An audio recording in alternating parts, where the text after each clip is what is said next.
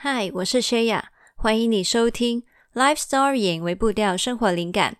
这个是来电显示薛雅的环节，没有剪辑，也没有写稿，只是单纯有话想对你说，所以打了这通电话给你。谢谢你接起了这通电话。那今天要分享的内容，其实是嗯，也是来自于我嗯，忽然间脑袋闪出了一些。对自己的觉察或是新的发现，然后很想跟你分享。嗯，因为我觉得或许我的一些角度或是体会，也能让你有一些的收获的话，那我觉得非常的棒。对，那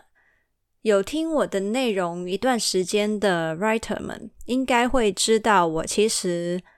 嗯，非常核心的人生议题，就是我到底。怎么样才能肯定自己、喜欢自己、爱自己？那嗯，对，一直以来都在这个课题上面有很多的挣扎嘛，所以才会有很多就是关于自我价值的内容跟你分享。然后我也会，就是你可能也知道，我前几个月开始去重新去接受心理智商。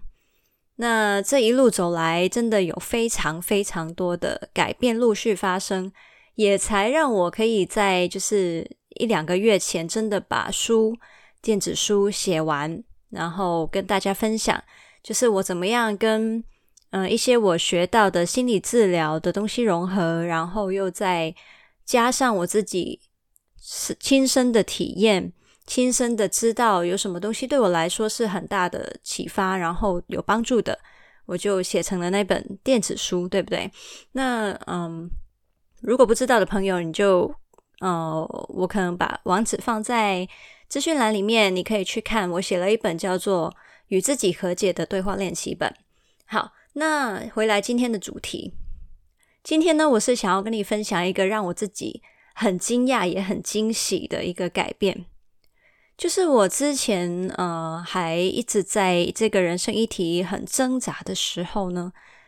我其实真的很痛苦，就是没办法喜欢自己，然后对自己太没有信心了，很多时候很绑手绑脚，然后也让自己很痛苦。然后我可能我不知道你有没有听过，就是我已经有分享过，我曾经痛苦到就是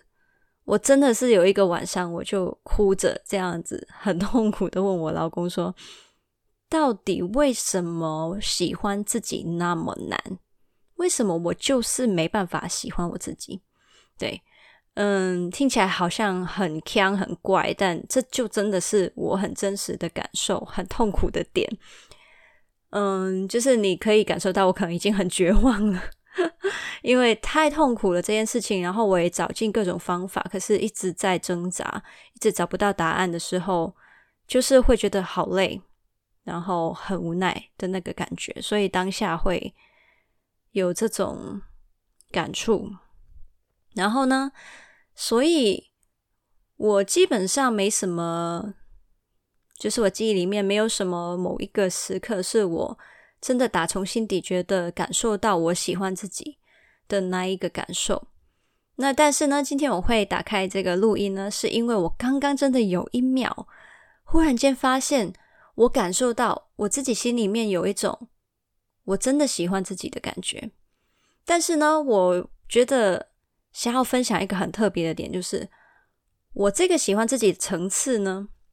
有点我觉得有点特别，有点特殊，所以想要跟你分享。有的人会觉得说，喜欢自己就是觉得现在的自己这样子就够好了，然后我这样就就是很棒，我就。可以喜欢自己了，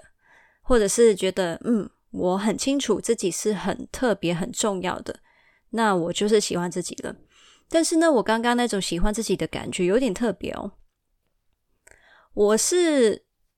应该说，因为你知道，我这段时间真的花了很多很多的努力在练习喜欢自己这件事情。然后呢，我刚刚那种喜欢自己的感觉就是。嗯，我还没有真正成为那个我喜欢的自己，我还有好远好远的路要走，我还有好多好多事要做，还有很多的东西我要去改变，要去练习。但是我刚刚忽然间觉得，我非常喜欢正在向这个方向走的自己，我很欣赏自己那么勇敢，那么努力去成为一个更喜欢的自己。所以我喜欢的不是我自己现在的模样，我喜欢自己也不是因为我已经达成了我喜欢自己的那个样子，但是我很喜欢。正在努力修炼这一件事情的自己，嗯、有没有很绕口、很悬？对，所以我不一定要先成为我那个理想的样子，我也可以喜欢自己。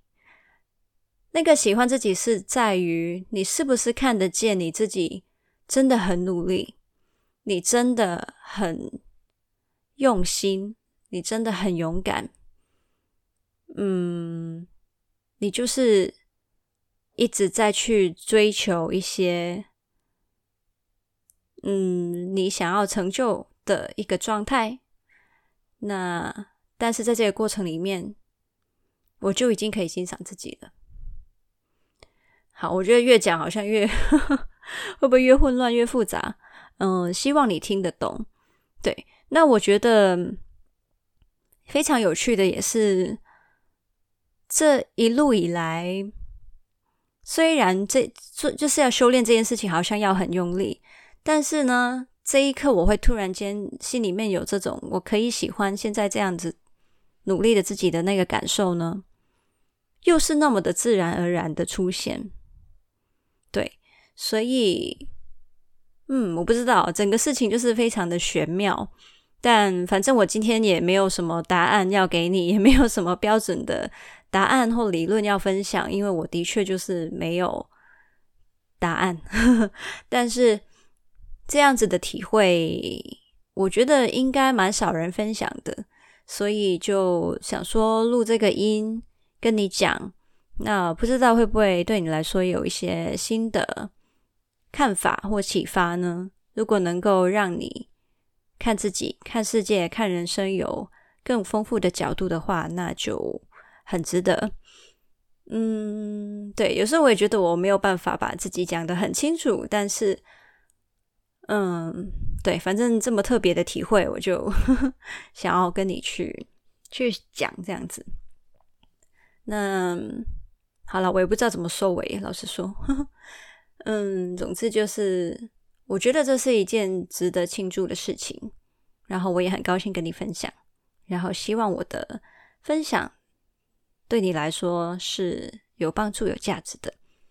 好，那就不讲那么多了，我们就下次见喽，拜拜。